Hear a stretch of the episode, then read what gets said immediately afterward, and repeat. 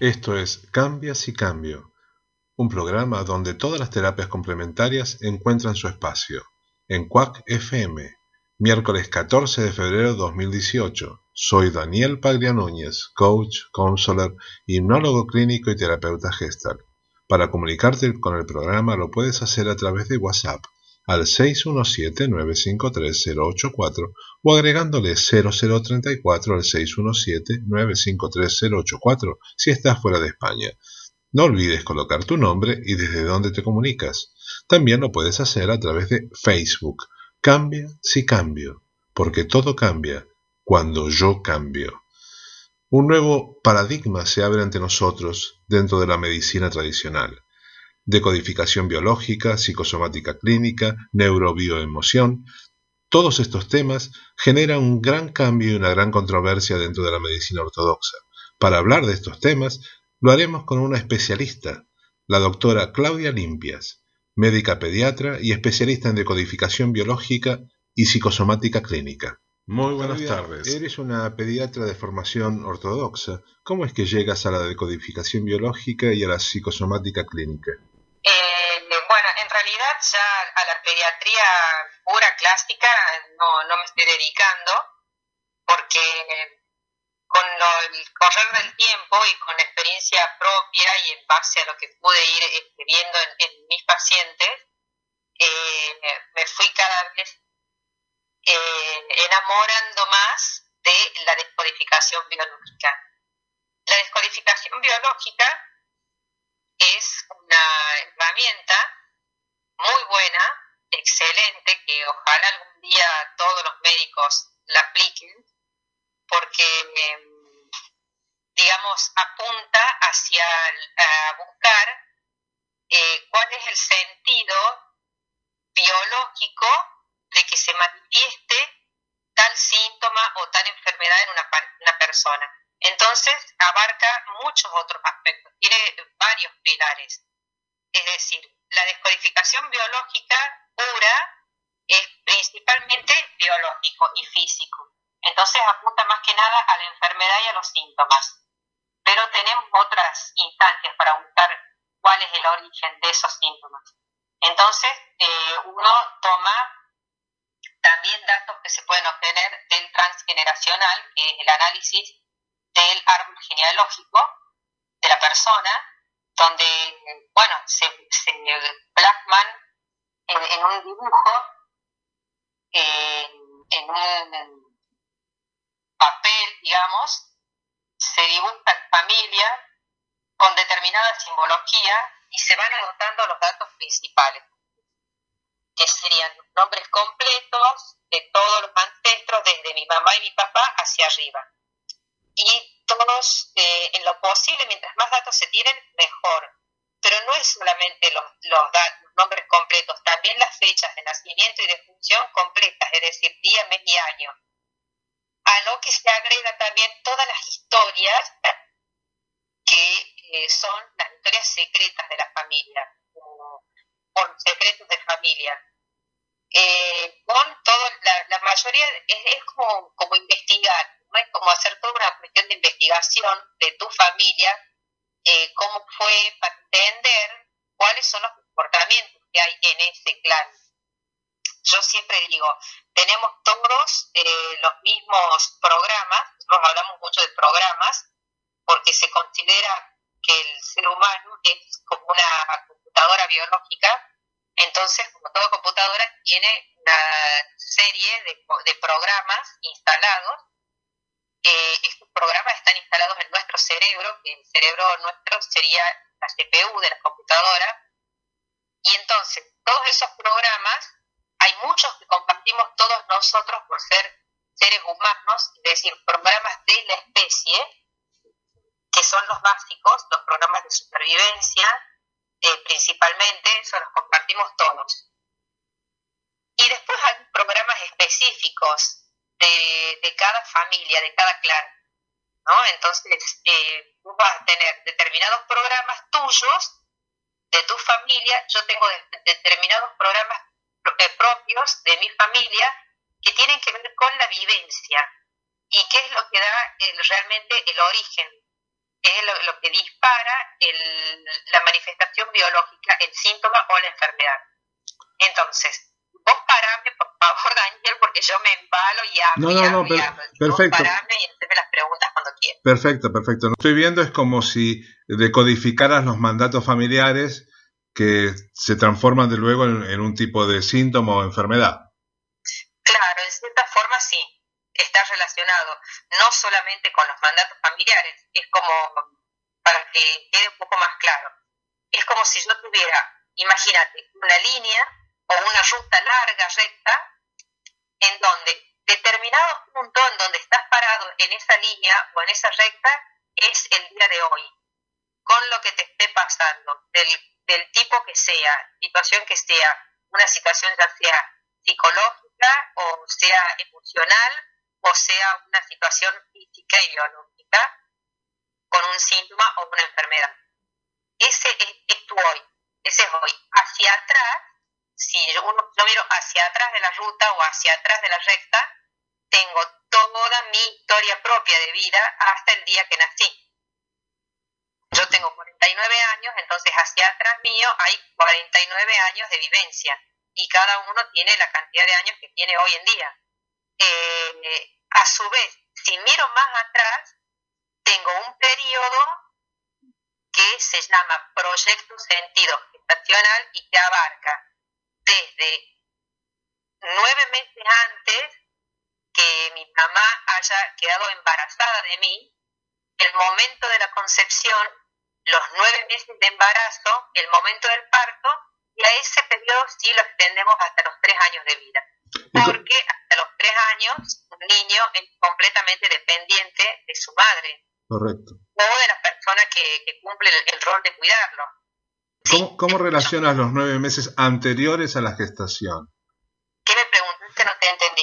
Acabas de decir que yendo más atrás en el periodo de gestación van hacia nueve meses antes de la gestación. Exacto. ¿Cómo afecta esos nueve meses anteriores de la gestación y por qué los puede afectar? Bien, te, doy un ejemplo más claro. Eh, te termino la idea anterior. Perfecto. Entonces, si yo sigo yendo hacia atrás, esos son todos los, los estudios que uno hace con la descodificación biológica o la psicosomática clínica voy a ir ya al transgeneracional, que sería el árbol genealógico. Y ahí voy a encontrar los mandatos, que son es el término que se suele usar, por ejemplo, en constelaciones familiares, se usa mucho el término mandatos, que es lo mismo que decir los programas familiares. Y con respecto a lo que me preguntaste recién del proyecto sentido gestacional, es un periodo sumamente importante en la vida de todos nosotros porque nosotros eh, cuando estamos en la panza de nuestra mamá sentimos, el bebé siente absolutamente todo lo que está pasándole a la madre.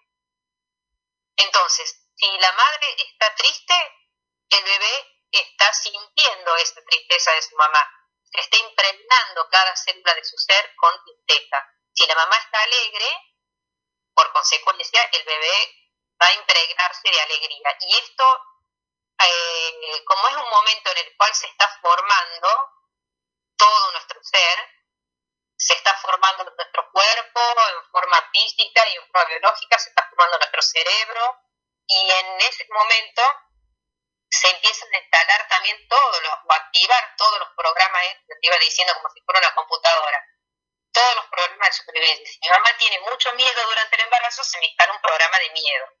Miedo, terror, pánico. ¿sí?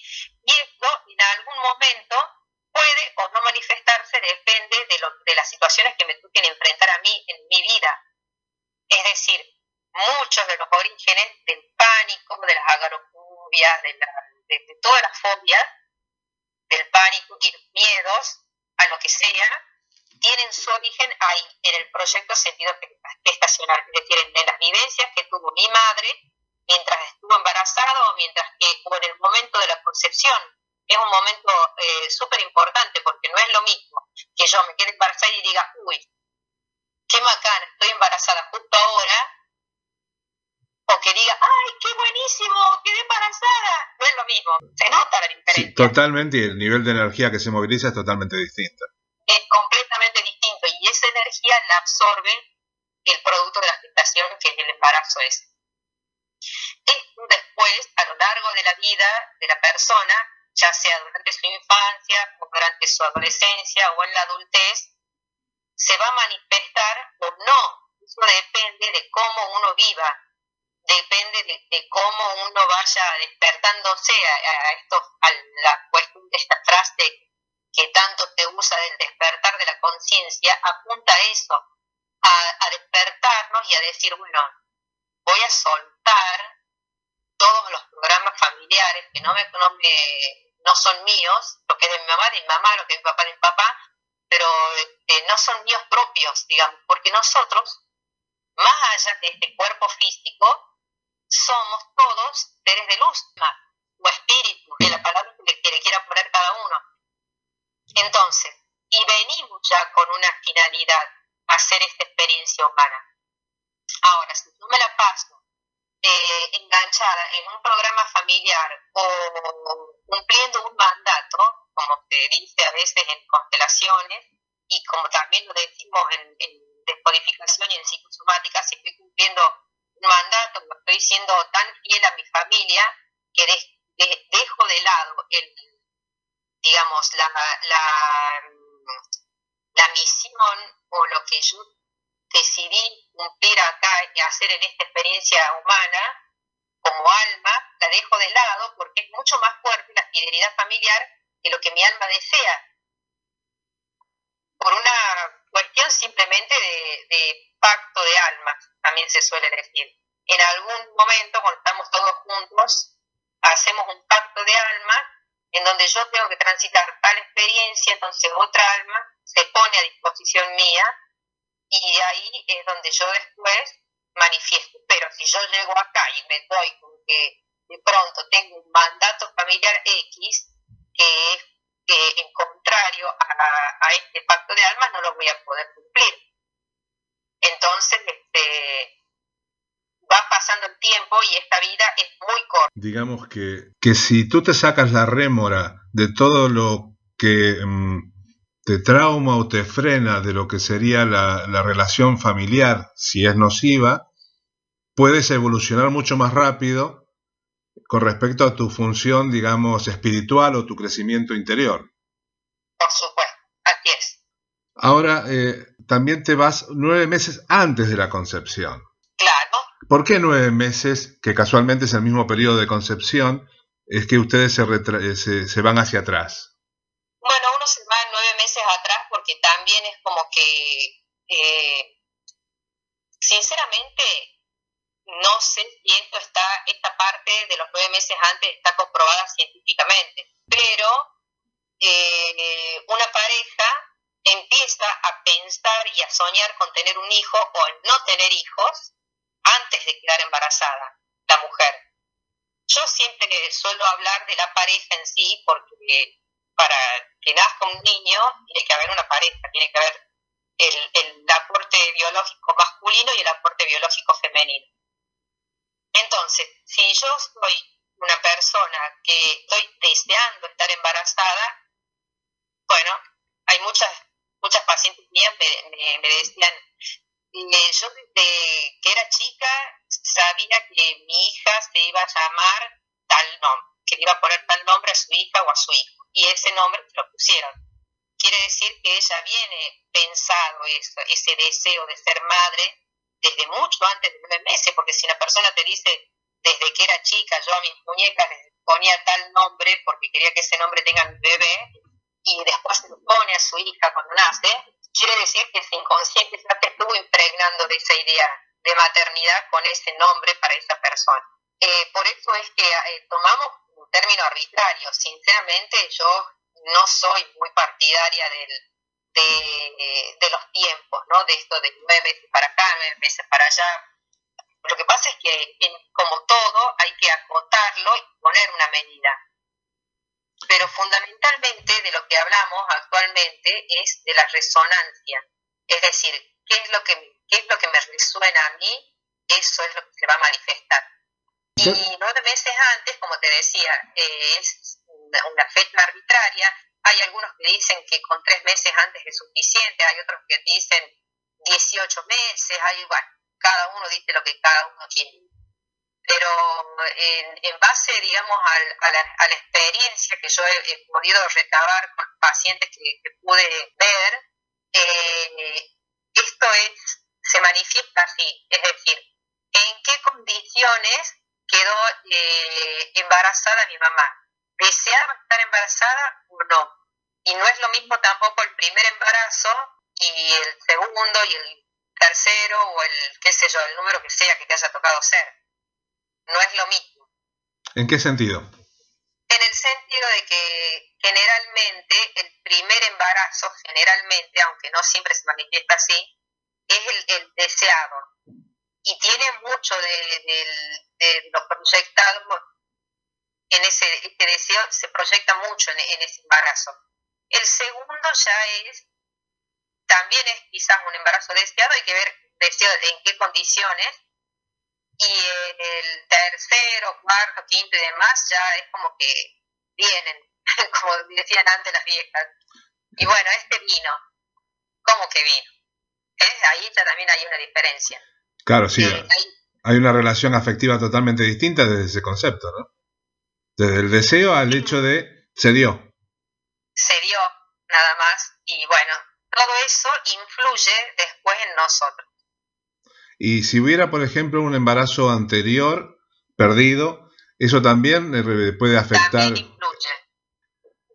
Ahí en el, transgeneracional nosotros hablamos de cuando hay un embarazo anterior que se perdió, un aborto, sea natural o provocado, como sea, no importa, el que sigue, hablamos de yacente, que hay una cantidad de literatura escrita sobre yacente yacente o yaciente, ¿sí? Cualquiera de las dos palabras está bien dicho. Dejan de ser pacientes las personas que te ven para tener un papel muy activo, porque tienen que estar actuando y trabajando muchísimo sobre ellos mismos. No es como la medicina tradicional que, bueno, que vas, te hacen el diagnóstico y... Justamente a mí lo que más me atrae de todo esto es que es un cambio completo de paradigma de salud, porque deja de, pasamos de ser un sistema paternalista en donde el médico o el terapeuta X es el que tiene la solución, es el que me va a curar, o la pastillita es la que me va a curar. No, pasamos a decir, bueno, no, yo soy responsable de lo que me está sucediendo y entonces la descodificación y la psicosomática que hacen tratan de, eh, en cierta forma, ayudar a que la persona entienda qué fue lo que la, llevó a, a esa situación, qué vivió, nosotros hablamos, eh, la base de todo esto son las cinco leyes eh, biológicas del doctor Hammer, que muchos ya deben saber de ellas y hay mucho también escrito y gracias a Dios, quizás como sucede en estas situaciones, cuando la persona se muere empieza a hacerse como más público, se empiezan a permitir los videos, porque hubo toda una época en donde estuvo completamente prohibido todo de Hammer. Cinco leyes biológicas,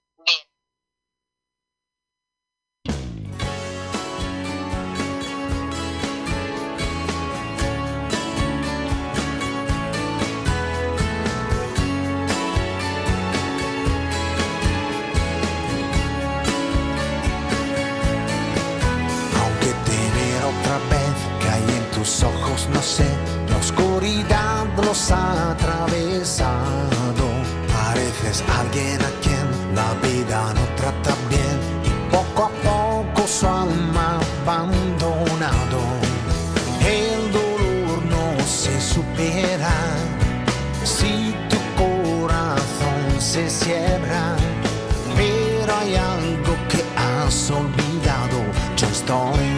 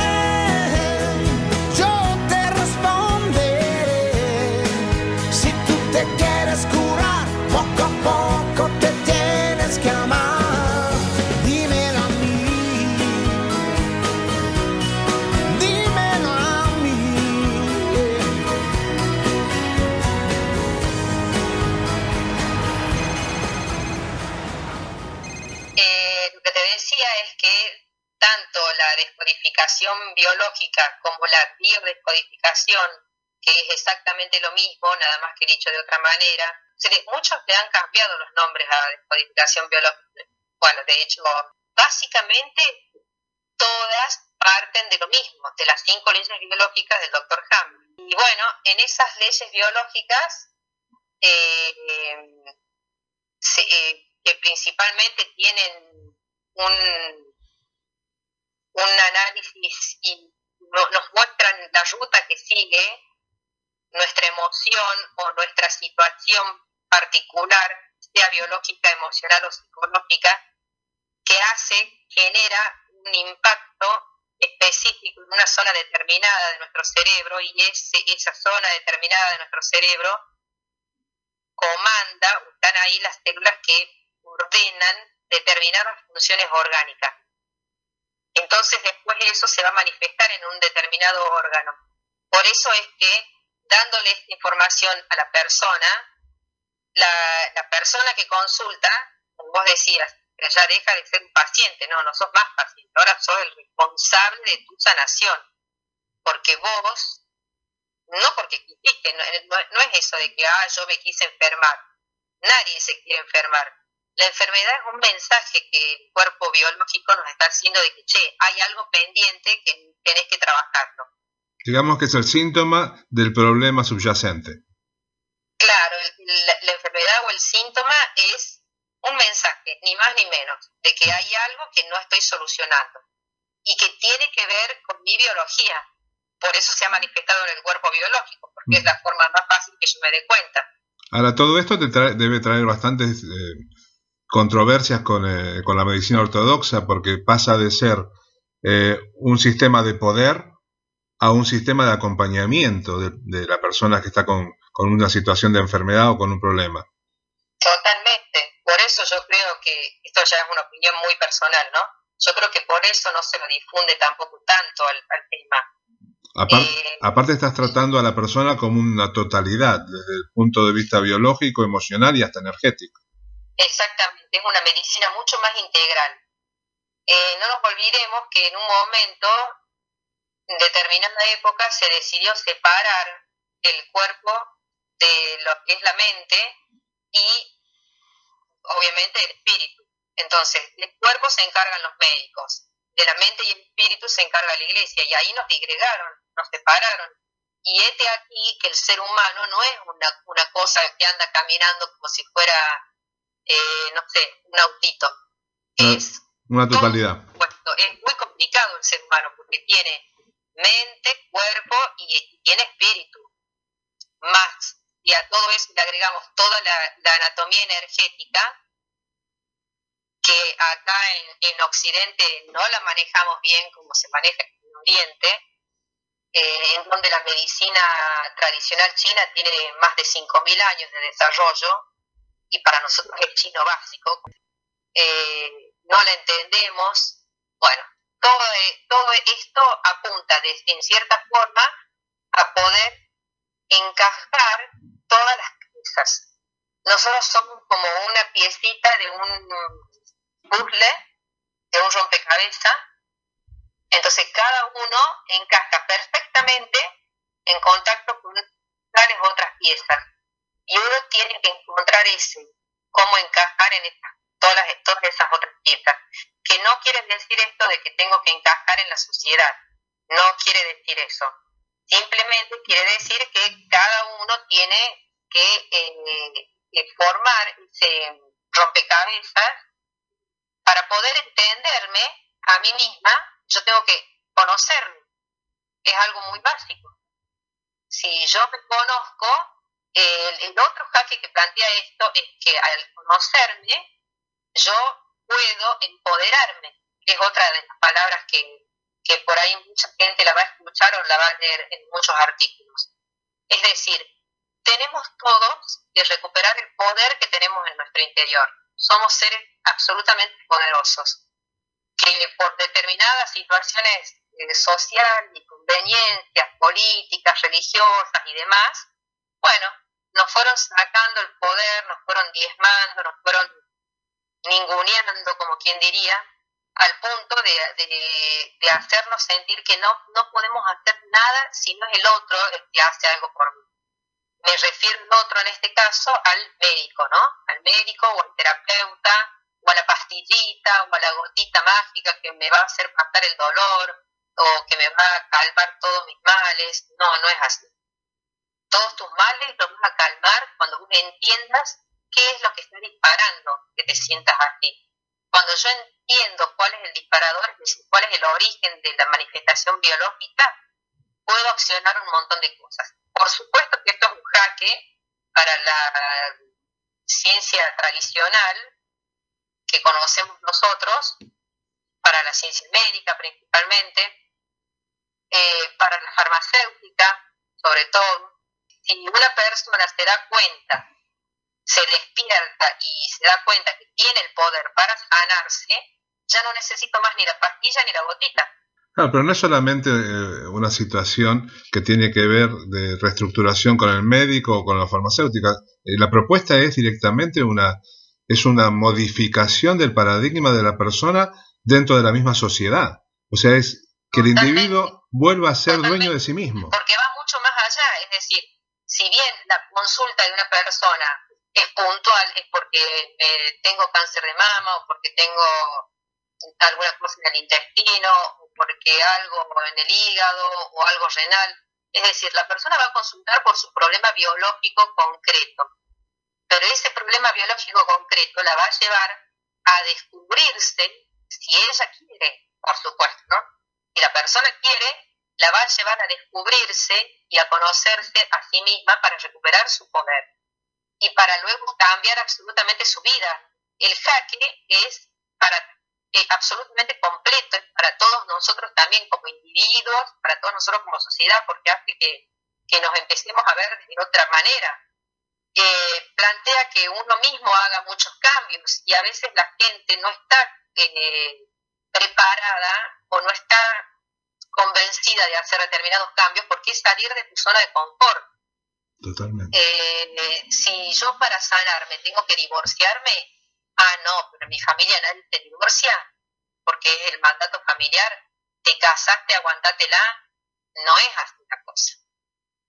Entonces, por eso te digo, o sea, es un cambio de paradigma, no solamente de la salud, sino del ser mismo, del ser humano como individuo también que por supuesto va a terminar repercutiendo en, el resto de la sociedad, porque a veces uno se queja de la sociedad, que la sociedad esto, la sociedad aquello, que la violencia y que patatín, patatán, pero resulta ser que todo eso está en uno mismo, porque la sociedad soy yo también. Sí, sí, totalmente, y aparte también le da la solución a muchas de esas, de esas situaciones, ¿no? Por supuesto. porque, por ejemplo, desde la violencia, esta situación también genera que eh, utilices esa violencia en forma positiva, en lugar de eh, reprimirla hasta que estalla. Bueno, sí, es que, bueno, entre, entre tantos cambios que hay, eh, uno de los cambios mayores es aprender a ver que las cosas no son ni positivas ni negativas, simplemente son. Es decir, es la forma en que nuestro inconsciente funciona. Nuestro inconsciente biológico tiene determinadas características que, bueno, me da justo el pie para, para comentarlo porque también este tema es importante. Tiene determinadas características. Una es eh, que no diferencia ni el bien ni el mal. Para el inconsciente biológico las cosas están punto aparte. Chao. Por lo tanto, el inconsciente no juzga. No es como somos los seres humanos en general, porque vivimos esta dualidad que generalmente caemos en juzgar esto es bueno, esto es malo. Pero es que vivimos en esta dualidad, elegimos hacer esta experiencia. Tampoco es que sea malo ser dual, porque yo elegí como alma, salí de, de esta unidad en donde estaba, salí de ahí para experimentar qué es vivir en dualidad. Y me vine a la tierra y me metí en este cuerpo y entonces experimento lo bueno, lo malo, lo lindo, lo feo, lo triste, lo alegre, todo lo que hay en esta dualidad. Entonces, pero una cosa importante para nosotros como crecimiento personal, digamos, es tratar de incorporar esas cosas negativas y decir, bueno, pero esto viene a experimentar. En vez de, de totalmente decir esto es una porquería, separarlo, no, integrarlo, reconocerlo reconocer que eso que me está pasando también soy yo y tratar de trascenderlo, obviamente, después soltarlo, trascenderlo y dejarme fluir y de esa forma yo voy a poder entrar en una armonía interior que es mucho más rica y más sana que estar en esto de, como que la pelea constante de esto es bueno, esto es malo, esto se hace, esto no se hace. No tiene sentido eso. Pero claro, te estoy hablando de, como verás, de un cambio de paradigma en todos los aspectos. Sí, sí, es, un cambio directamente dentro de lo que es la esfera de la cultura global. Prácticamente, sí, sí. Y también eh, es una forma que ya no haya esas preguntas tipo, eh, tipo como le pasa a la persona que le dicen, bueno, tenés cáncer, ¿no? Normalmente la persona que te dicen tenés cáncer dice, ¿y por qué a mí? Claro. En este caso sería... Exacto, y, y, a vos por tal motivo. O sea, no, no es el por qué no solamente, sino porque hiciste algo, reprimiste algo, eh, seguís arrastrando algo que desencadenó en esto. entiende por qué motivo eh, se manifiesta esa cuestión biológica, como el cáncer, por ejemplo, el cáncer es una cosa eh, impresionante pero para la descodificación biológica el cáncer es lo mismo que cualquier otra enfermedad. Es simplemente que el conflicto biológico vivido por la persona es mucho más intenso y manifiesta biológicamente una enfermedad mucho más compleja, más intensa. Esa es la diferencia entre las enfermedades graves y las enfermedades leves. Nosotros en medicina diferenciamos, clasificamos a los, a los, a los, términos didácticos, obviamente, de eh, diferenciar, supongamos, insuficiencia respiratoria leve, moderada o severa. Bueno, es leve cuando el conflicto es leve, es moderada cuando el conflicto subió de intensidad y es, y es grave cuando el conflicto es mucho más intenso, se va a presentar una cuestión mucho más intensa y más grave. Esa es la, única relación que hay. Por eso, el conflicto puede que sea el mismo. Eh, pero aparte de eso, digamos que eh, la biodecodificación no suplanta un tratamiento, por ejemplo, de cáncer, sino que le da una respuesta al motivo y bueno, y el tratamiento complementario para poder combatir una enfermedad que bueno, que ya está desarrollada en el cuerpo. Exactamente, yo personalmente lo veo como algo absolutamente complementario, creo que es una herramienta fantástica, plantea muchos jaques, por supuesto, es decir, que porque yo vaya a descodificar mi enfermedad, no voy a hacer el tratamiento X de lo que sea.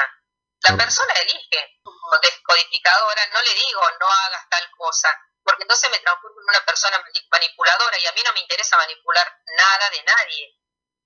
Eh, entonces, eh, porque también es parte del paradigma. eh, yo no voy a estar manipulando al paciente o al cliente, como se suele decir. No me interesa llegar a ese punto, ni, ni me interesa que la persona esta que me está consultando dependa absolutamente de mí, porque la idea de todo esto es que cada uno se haga cargo de sí mismo, que se dé cuenta que puede llevar adelante toda su vida y sanarse, estando en la armonía. Va a llegar un día en el cual ni los médicos harán falta, ni los terapeutas harán falta, porque todos van a estar más armonizados. Es decir, ¿a qué apunto personalmente yo? A que la persona se armonice un poco más, que entienda por qué motivo está manifestando biológicamente tal cosa. Bueno, tomo todas las herramientas que están al alcance de, la descodificación biológica para analizarlo bien en forma completa. Considero que una buena descodificación tiene que incluir el transgeneracional y si es necesario el proyecto sentido profesional. Y a partir de ahí, después de entender todo eso, bueno, ya el trabajo es más de acompañamiento.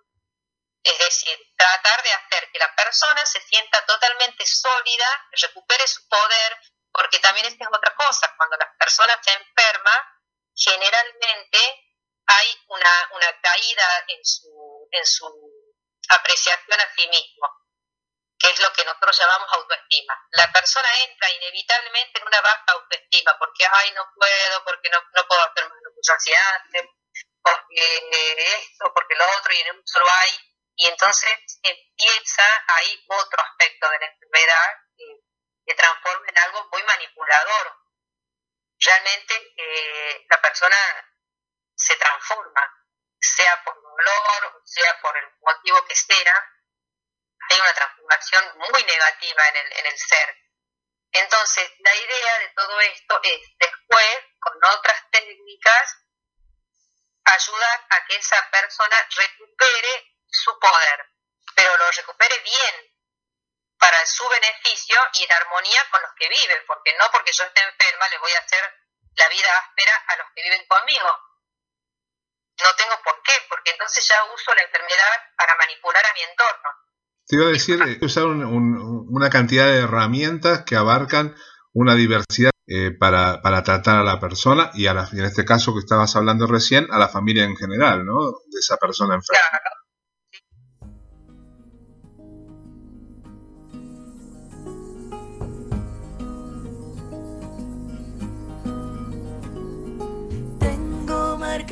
en el pecho todos los días que el tiempo no me dejó estar aquí. Tengo una fe que madura, que va conmigo y me cura desde que te conocí.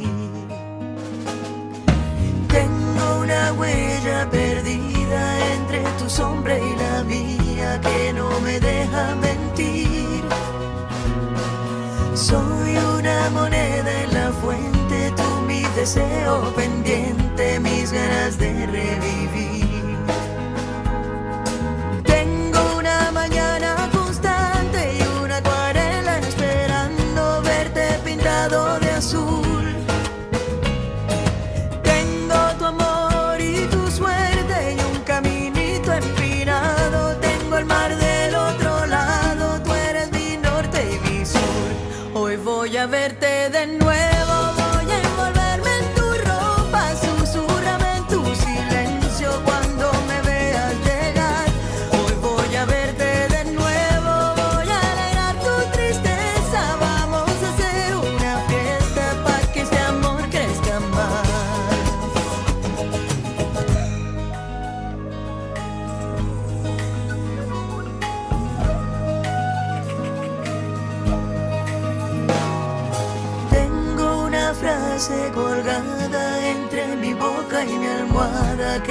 Que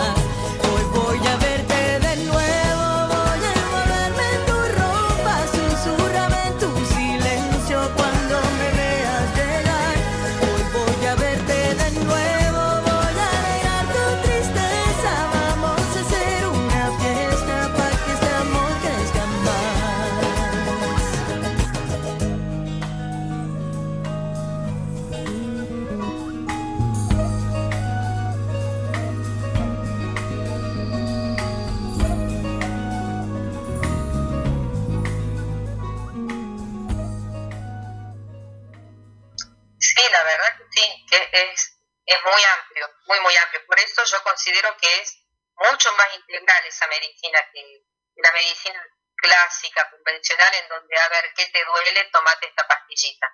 Eh, ajá, bueno, a ver, ¿qué hiciste? Esto, esto, más esto, bueno, tomate esto otro. No es así. Esto, inclusive, lo bueno que yo le veo a todo esto es que hasta es preventivo.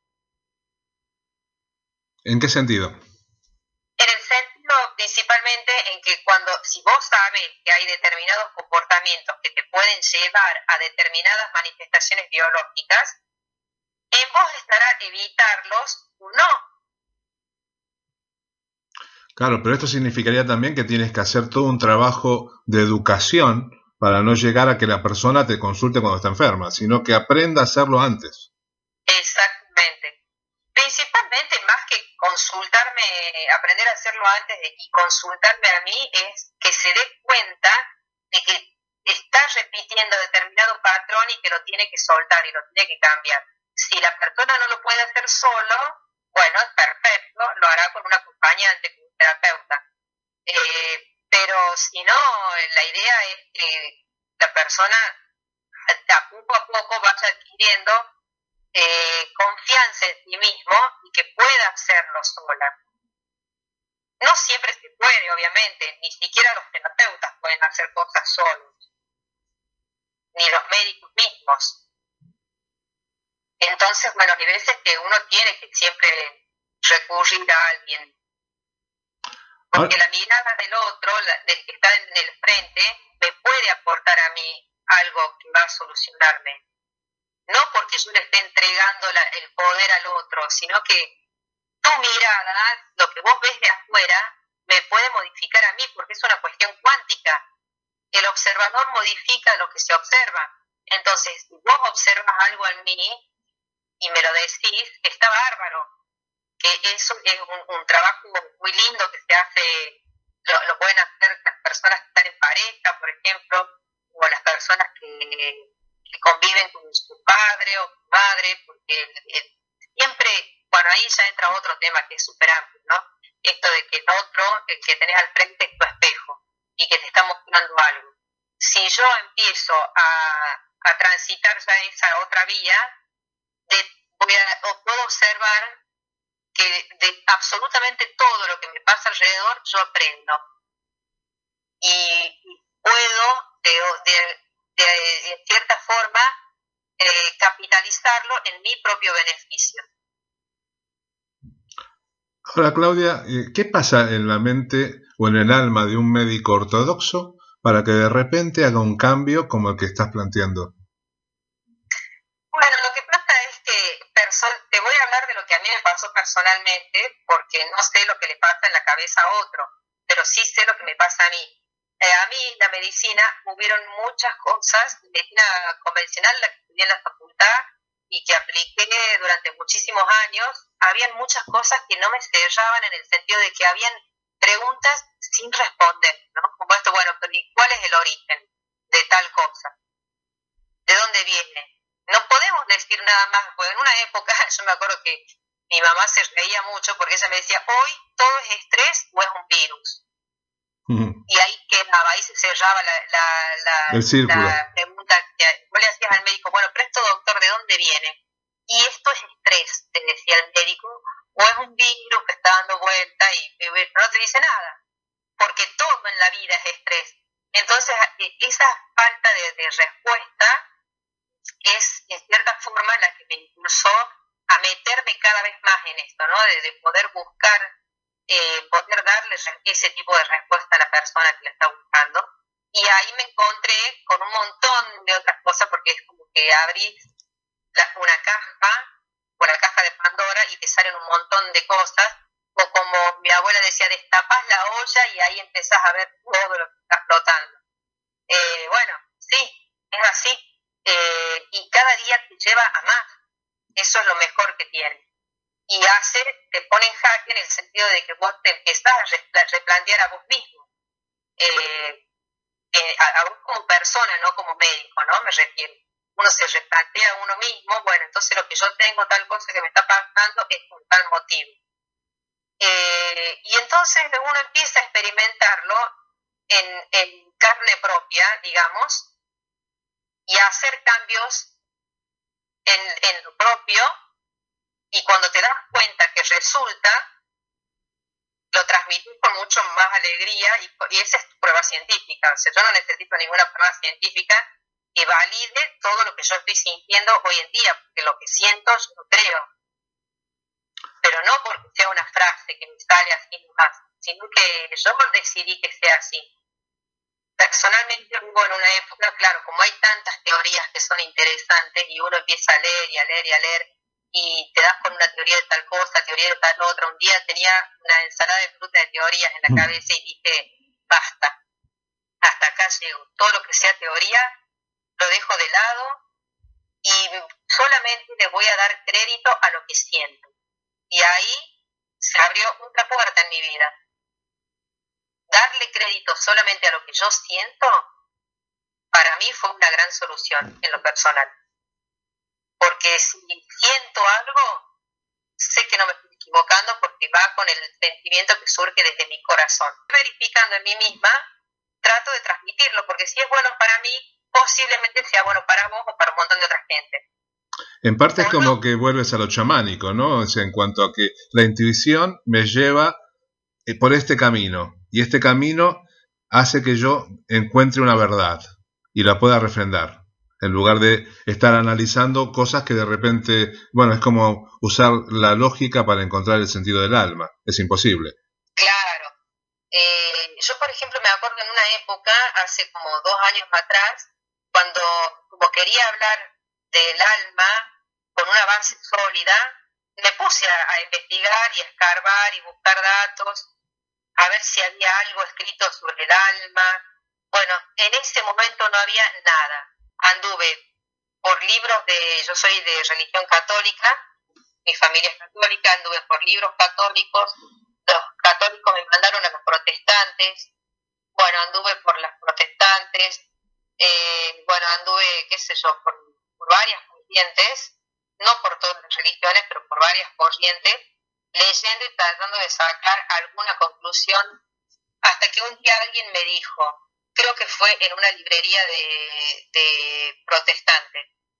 Me dijeron, del alma no vas a encontrar nada, porque es un tema tan eh, delicado que nadie escribe realmente a ciencia cierta, porque nada se puede comprobar, no es comprobable. Bueno, me quedé con eso en aquel momento, ya te digo, hace unos tres o cuatro años. Eh, pero sin embargo, me abro a, experimentar con mi alma, porque yo eh, creo que tengo esa o esa energía o información o el nombre que uno le quiera poner. Yo creo profundamente en el alma y sé que llevándome por lo que me dice mi alma, no me voy a equivocar de camino y trato de aplicarlo. Y cuando veo un resultado positivo, yo digo, listo, acá hay una prueba y ya ahora lo hago en piloto automático prácticamente. Es como que me surge solo. Aparte es para ahondar mucho más. ¿Estás haciendo cursos aquí en, en Coruña o estás dando cursos en otro lado, charlas? En este momento no, porque tuve una manifestación biológica en el año pasado, cuando llegué a Coruña, yo llegué hace muy poquito a España. El año pasado me casé y vine con mi marido, que ya estaba él viviendo acá en, España, en Galicia, hace seis años, entonces ya me vine con él para acá. Y bueno, eh, con esto de, los trámites que uno hace y, cosas, y de ver, y de ver, y de ver, y de ver, y de ver, y ver, y ver, y ver, y ver, y ver, y un montón, un montón, un montón, un montón de trámites y papeles, ir para acá, ir para allá. Bueno, estuve tan acelerada que se ve que me había olvidado un poco de mirarme y mi cuerpo me dijo, date quieta, como decía mi abuela, para un poquito, porque yo alternaba trámites con eh, cursos de formación de psicosomática con el doctor Selam, estaba feliz que venía a España porque me quedaba como que más a mano estar en contacto con, los orígenes de, toda esta eh, corriente nueva de la salud pero a su vez me encontré con toda la, la, la guerra que le hacen a la, naturopatía, a pesar de que yo no me dedico a, la terapia con, ni con flores de ni con solamente eh, algunas dietas específicas y muy en general así para, para todo el mundo, pero no, no, no me dedico a la naturopatía en sí. No soy no soy homeópata, no he hecho una formación de homeópata, aunque me encantaría, sinceramente, porque me llama mucho la atención el tema. Eh, y bueno, como te decía, no hice nada de, cursos ni nada, solamente eh, continué con, con las consultas online porque, eh, bueno, me vi obligada a estar quieta, realmente, porque me, me dio una cuestión, una trocanteritis izquierda, que específicamente es para quedarme quieta. Tuve tanto, tanto dolor de la cadera izquierda y ahí alterné los dos tratamientos, porque yo soy muy abierta en, todas estas terapias, pero tampoco, no digo que, que lo natural sea lo mejor y mucho mejor que la medicina tradicional. Yo creo que las dos se complementan y lo puse en evidencia el año pasado en mí misma estuve con tratamiento homeopático y con el tratamiento alopático. llegó un momento que tuve un dolor tan, tan intenso que no había con qué darle, quien diría. Y se me pasaba con, con medicación sumamente fuerte, agregado a que por supuesto lo, lo descodifiqué con dos colegas, eh, bueno, apliqué todo lo que yo misma aplico con los pacientes míos para escarbar y sacar datos, volví a ver mi árbol genealógico para observar si no había algo que estuviera enganchado ahí que haya quedado pendiente de, de, resolver. Bueno, hice todo mi, trabajo interno, asumí determinadas eh, situaciones y determinados conflictos que estaba viviendo en el momento, que tienen que ver principalmente con esto de, de miedo, sentirme que encajaré acá, porque como te digo, o sea, me llamó muchísimo la atención la, la contra que hay con la homeopatía, que me pareció de pronto que yo estaba feliz porque me venía a España y de pronto me encontraba porque acá era una casa de brujas, prácticamente me venía a la Edad Media, porque la, por contra que hay de, de, de, los, todo lo que es esto, ¿no? De, de todo lo complementario, exactamente así como vos lo definiste en la forma correcta, porque es complementario más que alternativo. Lo que yo digo en el programa. Primero que el programa se llama Cambia si cambio. Claro, y la, perfecto. Y la idea es que todo es complementario. No importa quién ayuda a curarse a la persona. Lo importante es que la persona se cure, se sane. Por eso es complementario. Y no es alternativo. Nada suplanta nada. Nada suplanta nada, exactamente. Yo estuve por eso mismo te digo, yo creo que también este dar eh, el testimonio de lo que uno mismo pasa, uno dice, ah, bueno, pero esta es médica, es terapeuta, ¿no? Bueno, pero también soy un ser humano y también estoy eh, experimentando esta dualidad que experimentamos todos juntos acá. Entonces, y bueno, y me pasó y no, no tengo inconveniente en contarlo, al contrario, yo sé que le puede ayudar a mucha gente. Perfecto. Eh, reconozco que, que, que, es parte de mi experiencia humana y en el momento de poder reconocerlo y en el momento de sacarme el ego y compartirlo con la gente y decirle, sí, pasó tal cosa, no tengo ningún inconveniente porque sé que eso es un beneficio enorme. Seguro, totalmente. Eh, creo que esos son los, los mejores beneficios, ¿no? Porque también otra cosa que uno tiene que aprender es a, poder manejar el ego, que es, bueno, todo otro capítulo enorme, ¿no? Sí, y eso me gustaría tratarlo cuando, bueno, sé que ahora te vas de viaje y cuando vuelvas me gustaría tener otra entrevista contigo y ya trabajar sobre también sobre el ego y hablarlo y, y comentarlo y que vuelques tus experiencias al respecto, ¿no? Bueno, va a ser un placer,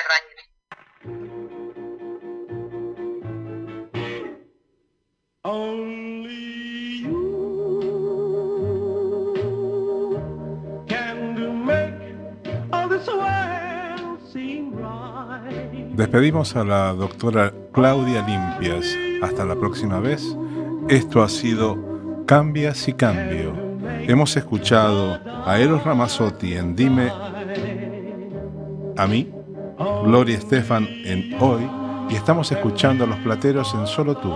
Para comunicarte con el programa, lo puedes hacer a través de WhatsApp al 617-953-084 o agregándole 0034 si estás en el exterior.